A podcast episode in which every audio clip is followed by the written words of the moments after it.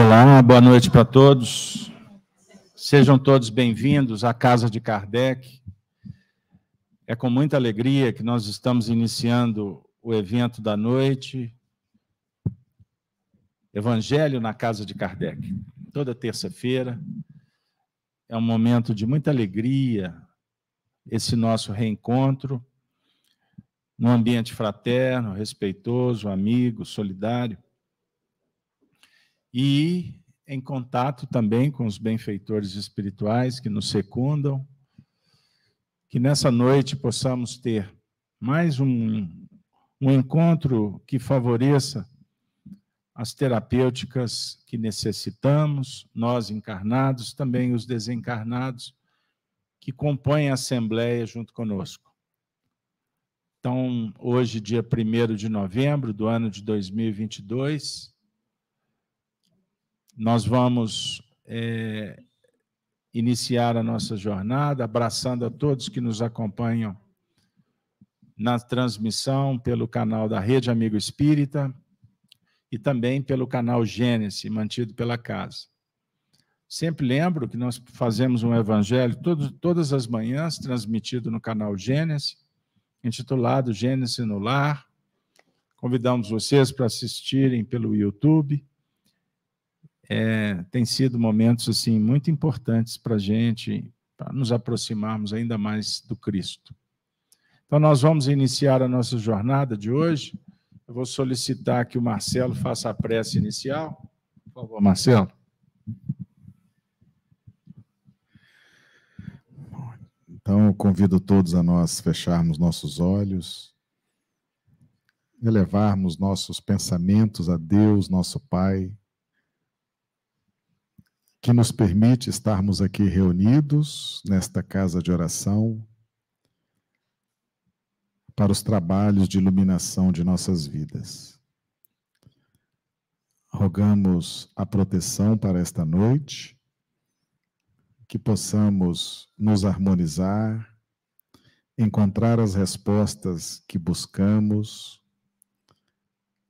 que possamos, ao final da jornada, chegado o momento de interrompê-la, possamos assim o fazer com muita paz em nossos corações. Fica conosco, Jesus, hoje e sempre, que assim seja. Bom, gente, o tema de hoje, razão regeneradora. Nós vamos trabalhar com o Evangelho segundo o Espiritismo, no capítulo 5, Bem-aventurados os aflitos, tópico perda de pessoas amadas, mortes prematuras. Para fazer a leitura do item 21, 21, a Denise, por favor, Denise. Boa noite a todos. Perda de pessoas amadas, mortes prematuras.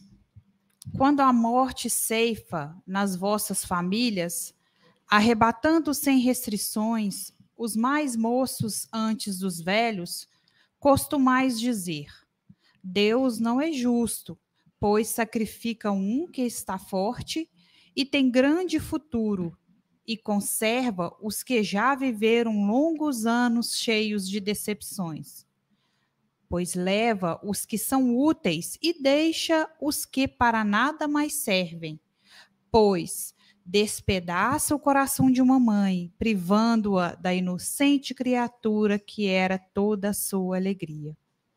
Humanos, é nesse ponto que precisais elevar-vos acima do terra terra da vida, para compreenderdes que o bem, muitas vezes, está onde julgais ver o mal. A sábia previdência onde pensais divisar a cega fatalidade do destino? Porque a vez de avaliar a justiça divina pela vossa? Podeis supor que o Senhor dos mundos se aplique, por mero capricho, a vos infligir penas cruéis? Nada se faz sem um fim inteligente, inteligente, e seja o que for que aconteça, tudo tem a sua razão de ser. Se percrustasseis melhor todas as dores que vos advêm, nelas encontraríeis sempre a razão divina, razão regeneradora, e vos e os vossos miseráveis interesses se tornariam de tão secundária consideração que os atiraríeis para o último plano. Crede-me, a morte é preferível numa encarnação de 20 anos a esses vergonhosos desregramentos que pungem famílias respeitáveis, dilaceram corações de mães e fazem que antes do tempo embranqueçam os cabelos dos pais. Frequentemente, a morte prematura é um grande benefício que Deus concede àquele que se vai e que assim se preserva das misérias da vida ou das seduções que talvez lhe acarretassem a perda. Não é vítima da fatalidade aquele que morre na flor dos anos. É que Deus julga não convir que ele permaneça por mais tempo na terra. É uma horrenda desgraça, dizeis, ver cortado o fio de uma vida tão pre prenhe de esperanças. De que esperanças falais? Das da terra, onde o liberto houvera podido brilhar, abrir caminho e enriquecer? Sempre essa visão estreita, incapaz de elevar-se acima da matéria. Sabeis qual teria sido a sorte dessa vida, ao vosso parecer tão cheia de esperanças? Quem vos diz que ela não seria saturada de amarguras? Desdenhais, então, das esperanças da vida futura, ao ponto de lhe preferirdes as da vida efêmera que arrastais na terra? Supondes, então, que mais vale uma posição elevada entre os homens do que entre os espíritos bem-aventurados? Em vez de vos queixardes Regozijai-vos quando praz a Deus retirar deste vale de misérias um de seus filhos. Se não será egoístico desejardes que ele aí continue para sofrer convosco? Ah, essa dor se concebe naquele que carece de fé e que vê na morte uma separação eterna. Vós, espíritas, porém, Sabeis que a alma vive melhor quando desembaraçada de seu invólucro corpóreo. Mães, sabeis, sabei que vossos filhos bem amados estão perto de vocês. Sim, estão muito perto. Seus corpos fluídicos vos envolvem, seu pensa seus pensamentos vos protegem, a lembrança que deles guardais os transporta de alegria, mas também as vossas dores desarro, des, desarroazadas os afligem, porque denotam falta de fé e exprimem uma revolta contra a vontade de Deus. Vós que compreendeis a vida espiritual, escutai as pulsações do vosso coração a chamar esses entes bem-amados. E se pedirdes a Deus que os abençoe, em vós sentireis fortes consolações, dessas que secam as lágrimas. Sentireis aspirações grandiosas que vos mostrarão o porvir que o soberano Senhor prometeu. Sanson, ex-membro da Sociedade Espírita de Paris, 1863. Muito obrigado.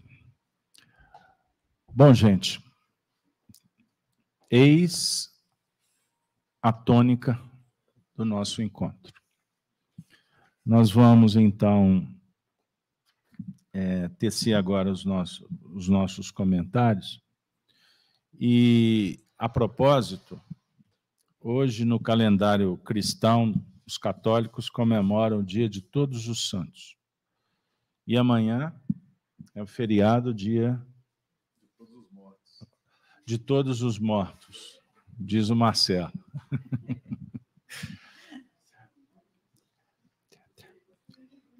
Bom, gente, é, é uma celebração que, para nós espíritas, ela tem uma importância quando valorizamos a crença, os costumes é, dos nossos irmãos que têm